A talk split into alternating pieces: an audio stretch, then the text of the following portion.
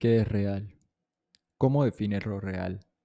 Si estás hablando de lo que puedes sentir, lo que puedes oler, lo que puedes saborear y ver, entonces lo real son simplemente señales eléctricas interpretadas por tu cerebro. Este, mis queridos podescuchas, es un fragmento de la clásica ya Matrix de 1999 que sostienen los dos personajes coprotagónico y protagónico de Neo con Morfeo en relación a la explicación de qué es Matrix. Es el abrebocas, es el, preámbulo con el cual se inicia la conversación entre estos dos personajes de ficción, a propósito del tema que traemos para hoy. Hoy, mis queridos podescuchas, eh, retomando esa andanada de temáticas construidas en torno a la percepción, el cerebro, la realidad, y que de hecho empata muy bien con el último episodio en el cual abordamos el famoso problema de la caja negra o la metáfora de la caja negra, Hoy vengo a compartir con todos ustedes, no acerca de teorías de percepción, sino en torno a un libro de un psicólogo cognitivo, filósofo y psicólogo cognitivo eh, norteamericano, que es Donald Hoffman. El libro se titula Un caso contra la realidad. Algunos hablan de un argumento contra la realidad. Eh, ese libro está vinculado con otro texto muy famoso de Hoffman que es acerca de la teoría de la percepción de la interfaz, publicado posteriormente, 2016, pero que, era, digamos, una ampliación de los estudios e investigaciones que Hoffman desarrollaba en torno a la conciencia humana.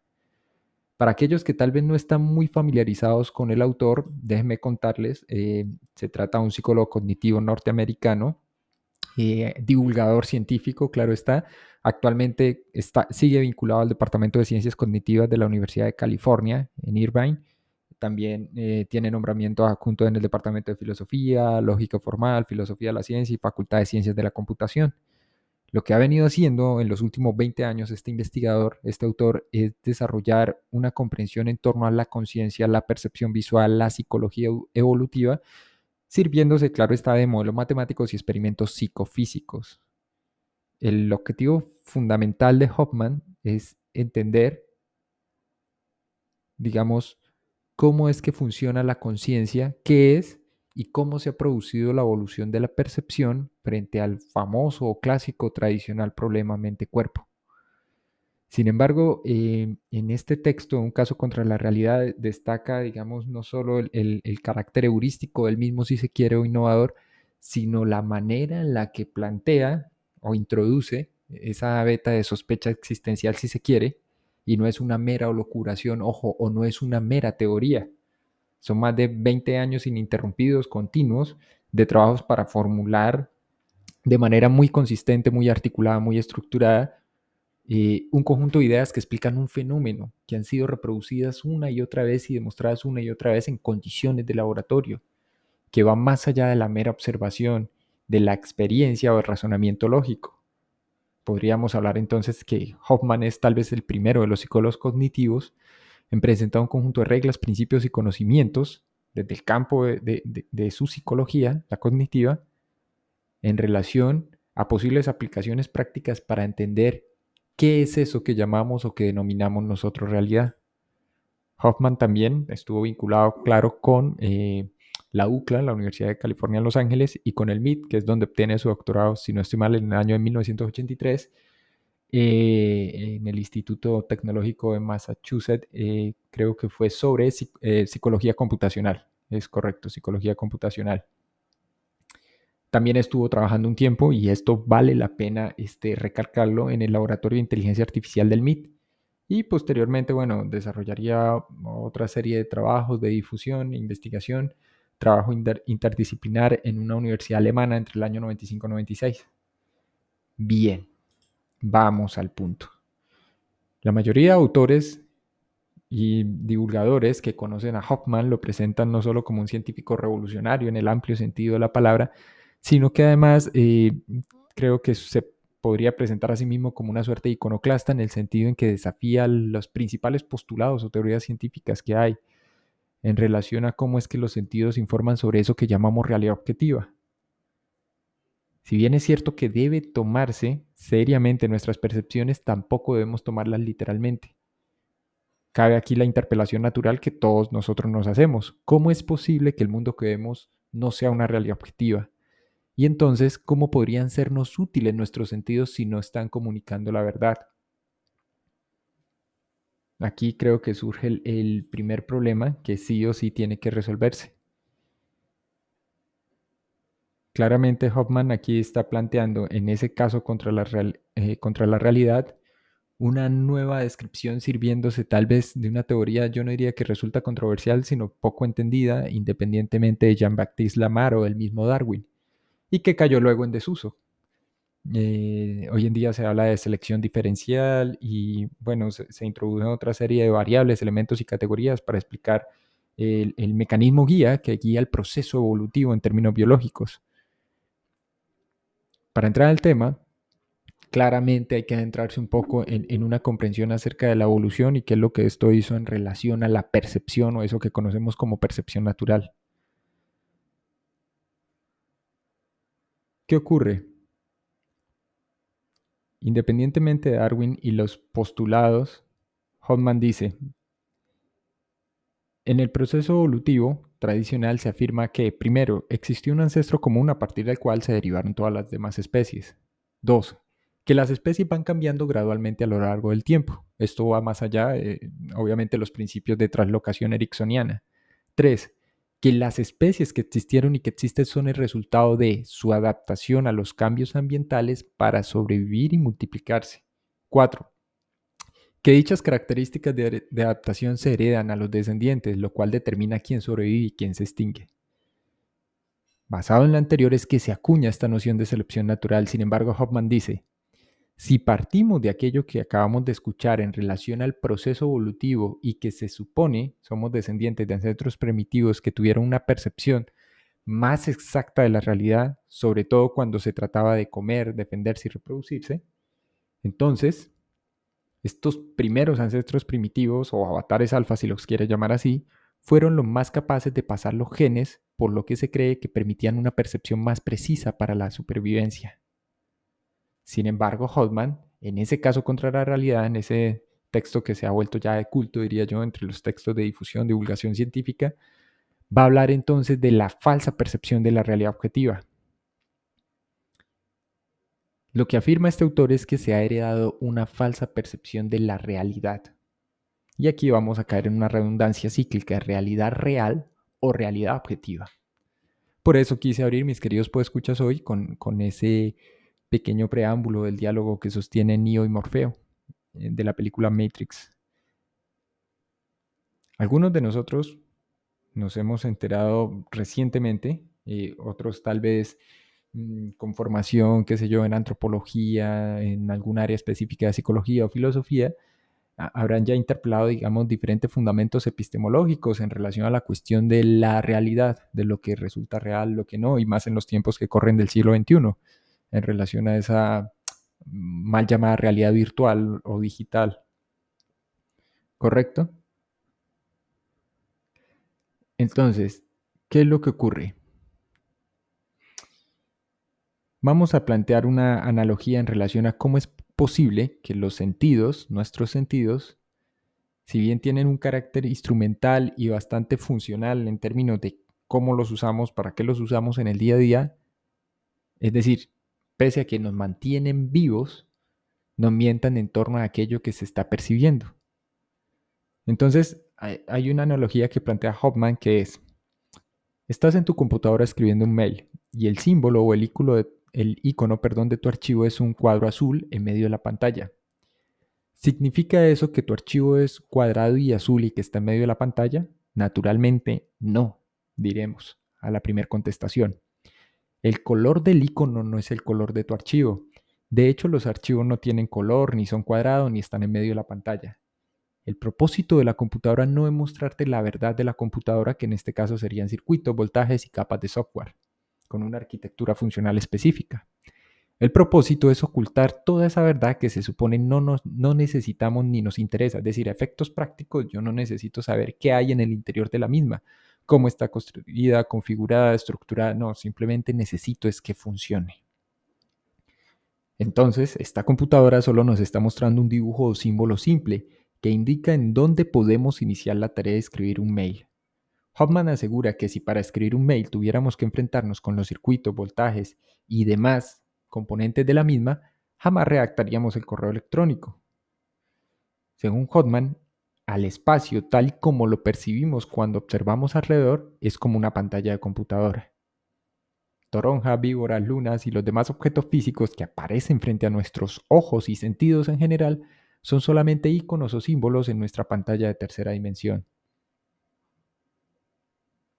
Desde este punto de vista, percibir la realidad tal cual es, digamos, si se lleva al extremo las implicaciones de la propuesta de Hodman, pues llevaría a extinguir la especie, porque desaparecería el carácter instrumental y netamente funcional de nuestros sentidos, porque ya no estarían cumpliendo su función, que es la de la supervivencia.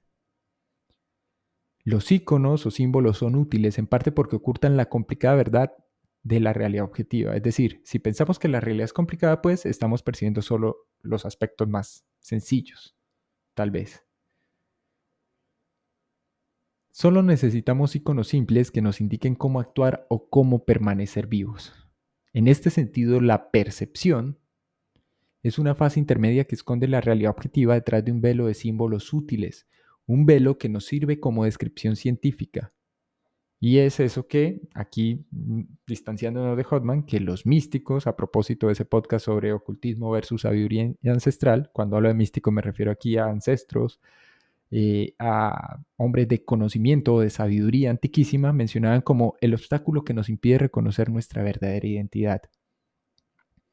Como buen científico, y debido a su formación, Hoffman afirma, no necesitan la verdad, de hecho es muy complicada. El conocer esa verdad básicamente vincularlo con la conciencia es un problema. ¿Correcto? Entonces, Hodman está señalando y apuntando hacia una pregunta lógica.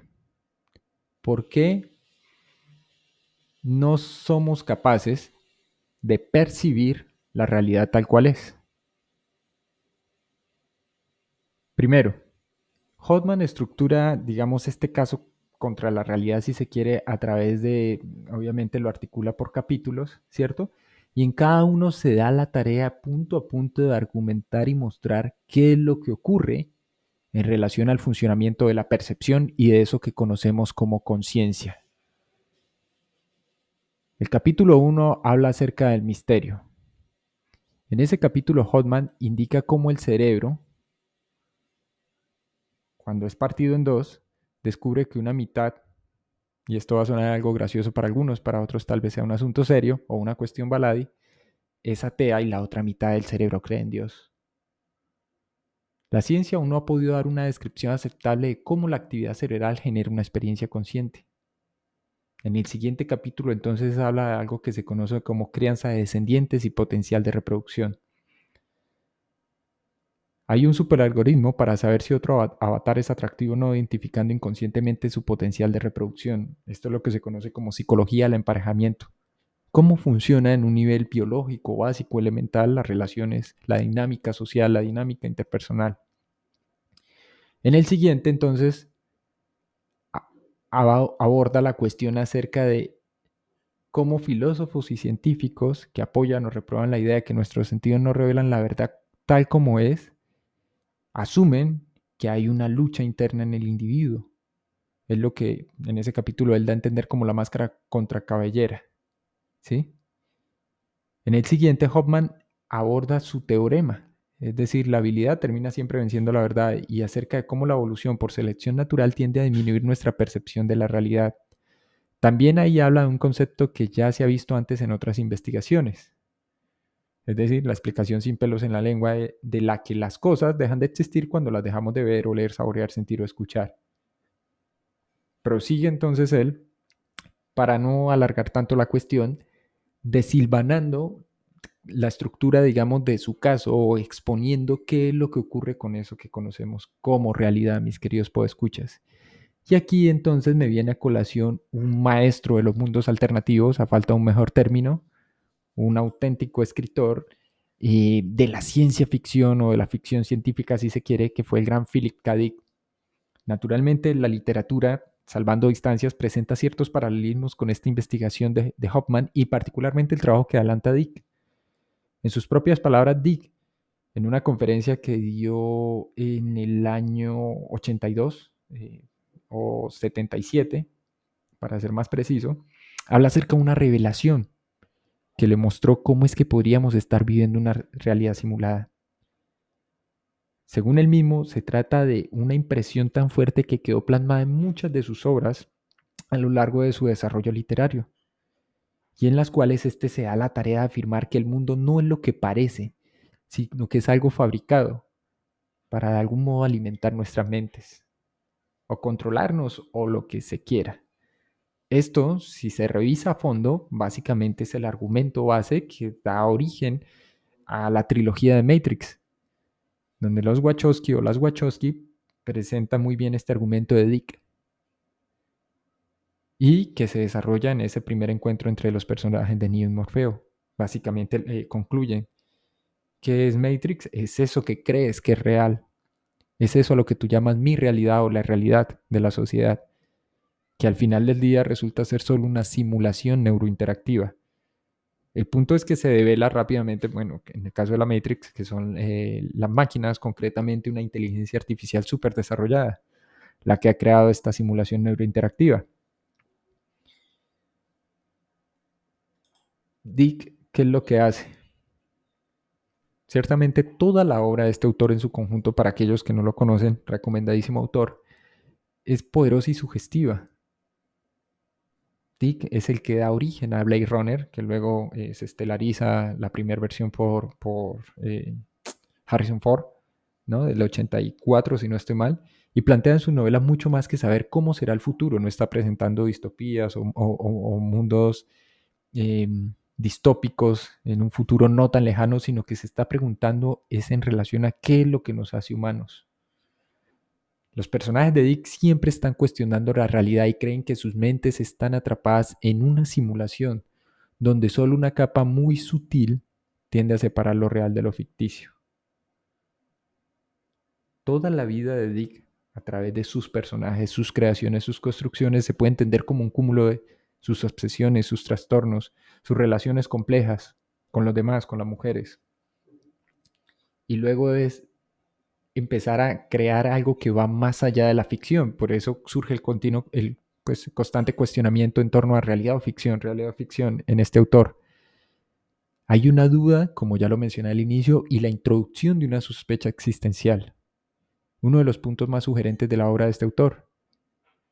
Se siembra la duda en el lector que conoce su obra, en la cual ya no se está seguro si los personajes son humanos o réplicas robóticas o extraterrestres, si son de carne o hueso o si son máquinas, o si la realidad percibida es algún tipo de alucinación, espejismo, delirio.